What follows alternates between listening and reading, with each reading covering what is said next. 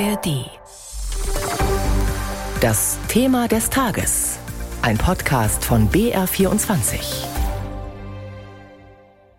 mit Katja Strippel. Politisches Erdbeben in den Niederlanden. Großer Wahlsieger bei der vorgezogenen Parlamentswahl ist der Rechtspopulist Gerd Wilders. So ein Mega-Overwinning von der PVV muss. So ein Megasieg der PVV muss respektiert werden. Der Wähler hat so entschieden. Und das heißt, dass jetzt alle Parteien, der Wahlkampf ist vorbei, über ihren Schatten springen müssen, um zu schauen, wo Gemeinsamkeiten sind. Und uh, muss kijken waar de overeenkomsten zijn.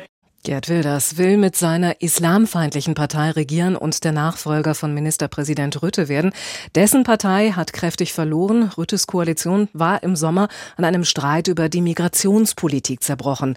Rütte sagte damals: Kurze Samenvatting: äh, Migratie. Wir haben eine lange Diskussion auf November. Seit November haben wir versucht, das Thema Migration in den Griff zu kriegen. Wir haben ein halbes Jahr lang gekämpft, gestritten, nach Lösungen gesucht. Und dann ist mir der Kragen geplatzt und ich bin ziemlich laut geworden. Das hat den anderen Parteien natürlich nicht so gefallen. Dann saßen wir wieder zusammen, ich habe mich entschuldigt. Dann gab es noch einen letzten Versuch, das Thema vom Tisch zu bekommen, aber das wäre nur noch eine Notlösung gewesen und die wollte ich nicht. En die zei, als je nou eens wat de VVD wil, doet, maar als noodknop. Dus alleen bij hele hoge aantallen. Damals wollte Rütte keine Notlösung und jetzt gibt es einen Rechtsruck in den Niederlanden. Darüber spreche ich jetzt mit unserem Korrespondenten Jakob Mayer. Schönen guten Morgen. Schönen guten Morgen. Jakob, schauen wir erstmal auf die aktuellen Zahlen. Wo steht denn wer gerade?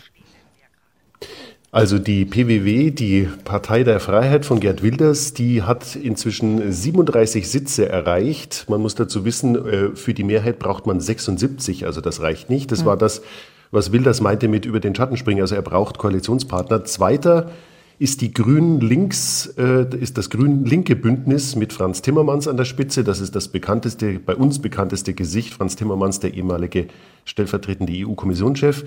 25 Sitze also für die und die WWD, das ist die Partei von Mark Rütte, den wir gerade gehört haben, der ja nicht mehr angetreten ist, hat 24. Also das sind die drei größten und dann kommt mit etwas Abstand 20 äh, Sitze im Parlament oder in der zweiten Kammer NSC, das ist eine neue Partei, gegründet vom ehemaligen Christdemokraten Peter Omtzigt. Also da, äh, das ist alles offen. Da muss, will das jetzt wirklich versuchen, äh, andere Partner äh, mit ins Boot zu holen. Hatten die Demoskopen denn so ein Ergebnis vorher auf dem Schirm? Hatten sie nicht. Es war so, dass in den vergangenen Tagen Wilders deutlich zugelegt hatte mit seiner Freiheitspartei, das schon und zwar überraschend zugelegt. Ähm, auf der anderen Seite muss man auch wissen, dass ganz viele Wählerinnen und Wähler die Mehrheit eigentlich sich bis zum Schluss offen äh, hielt, bis zum Gang in die Wahlkabine, was sie wählen. Also 60 Prozent Unentschiedene äh, gab es noch vor wenigen Tagen. Und man muss auch wissen, dass viele unzufriedene Wähler sehr wechselfreudig sind. Also die haben mal die Bauer-Bürgerbewegung äh, ganz nach vorne gehievt, dann wieder die andere rechtspopulistische Partei. Jetzt haben sie sich eben für Wilders entschieden. Gestern, haben sich, gestern Abend haben sich ja die Kommentatoren schon mit Superlativen überboten. Wie erklärst du denn den Wahlerfolg von Gerd Wilders? Also zum einen liegt das daran, dass Einwanderung einfach für viele Leute ein großes Thema war. Neben mehr Wohnraum, bezahlbaren Mieten, der Gesundheitspolitik, dem Kampf gegen Armut war das Thema Einwanderung ein wichtiges Thema. Das haben auch die anderen Parteien äh, im Wahlkampf propagiert, also die WWD, die Rütte-Partei. Die, da hat die neue ähm, äh, Vorsitzende Desilgös auch gesagt, wir wollen eine striktere Einwanderungspolitik. Auch NSC, also diese neue Partei von Peter Omtzigt, auch der hat gesagt, weniger Einwanderung. Aber da haben viele eben gesagt, na, wenn schon, dann nehmen wir das Original. Und das ist eben Wilders, der dann wirklich äh, krasse Ansichten vertritt. Und das Zweite ist, 13 Jahre Rütte, äh, da ist die Unzufriedenheit ganz einfach groß. Also viele Leute in den Niederlanden fühlen sich äh, von Regierung und Verwaltung nicht mehr ordentlich behandelt. Es gab mehrere Skandale, die an Rütte abgeperlt sind. Einmal ging es um den nachlässigen Umgang mit Bürgern in Groningen. Da hat es wegen der Gasförderung dort Erdbeben gegeben und dann ein Skandal um Kinderbetreuungsgeld, das der Staat zu Unrecht von tausenden Familien zurückverlangt hat. Und da hat Rütte, das hat Rütte alles an sich abperlen lassen. Und da haben viele eben nicht mehr geglaubt, dass der Staat Teil der Gesellschaft ist und wirklich von den Bürgern getragen wird. Für wie wahrscheinlich hältst du es denn, dass Wilders einen Koalitionspartner findet? Und wer könnte das sein?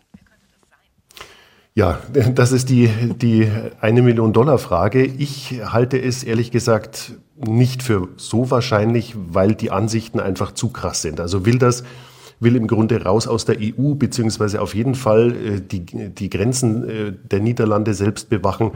Er ist wegen Hetze gegen äh, Muslime verurteilt worden 2014. Ähm, er, er, will keine weiteren Mitglieder in die EU aufnehmen. Also mit so einem Mann ist eigentlich kaum Staat zu machen, aber ganz ausschließen kann man es nicht. Äh, also gestern Abend war zum Beispiel die WWD-Vorsitzende Jesel Gös nicht mehr ganz so äh, konsequent, als es darum ging, da kein Bündnis einzugehen. Und Peter Omzicht, der äh, Neugründer der, der NSC-Partei, auch der hat das gestern nicht mehr deutlich ausgeschlossen. Also die beiden bräuchte Wilders, um eine Koalition eingehen zu können. Ganz klar ist also Grün-Links, Franz Timmermans, der würde mit Wilders nicht zusammengehen. Im Wahlkampf hat es ja bisweilen so gewirkt, als hätte Wilders Kreide gefressen. Und in einem Artikel habe ich gelesen, dass er sich offenbar an der, Zitat, Entteufelungsstrategie von Marine Le Pen orientiert hat. Siehst du das auch so? Das hat auf jeden Fall gut funktioniert. Er hat es genauso gemacht. Also man hat diese Hetzparolen von ihm jetzt im Wahlkampf nicht mehr gehört. Er hat äh, sich deutlich zurückgenommen. Er hat gesagt, ich will mitregieren. Jetzt hat er auf jeden Fall den ersten Zugriff und muss seinerseits als äh, äh deutlich stärkste Kraft nach Koalitionspartnern suchen. Also dieses Kalkül ist aufgegangen. Tatsache ist, ähm, dass äh, diese ganzen äh, Äußerungen von ihm ja aktenkundig sind und man weiß, wer dahinter steckt. Also äh, das wird schon sehr interessant, ähm, wie das jetzt weitergeht in den Niederlanden. Wer hat Wilders denn schon gratuliert? Ja, der erste, der war Viktor Orban. Also Wilders ist seinerseits Fan von Viktor Orban.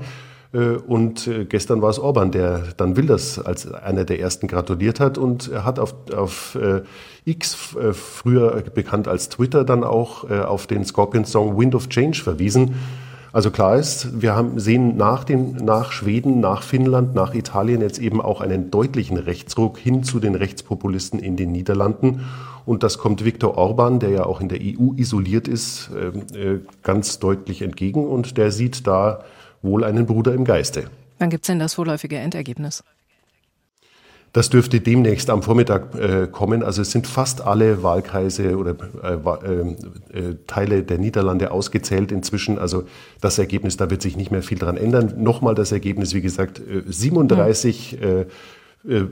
Sitze für die Wilders-Partei, 76 braucht man. Also das ist schon echt deutlich sagt unser Benelux-Korrespondent Jakob Meyer und das war unser BR24-Thema des Tages zur Wahl in den Niederlanden. Brutale Überfälle auf Neonazis, umfangreiche Ermittlungen, ein Mammut-Gerichtsprozess und eine aufgeheizte Debatte über politische Gewalt. Mittendrin Lina E. Wer ist diese junge Frau und in welchem Umfeld hat sie sich bewegt? Antworten gibt es in Die Faschojägerin, der Fall Lina E. und seine Folgen. Der neue Podcast des Mitteldeutschen Rundfunks. Jetzt in der ARD Audiothek und überall, wo es Podcasts gibt.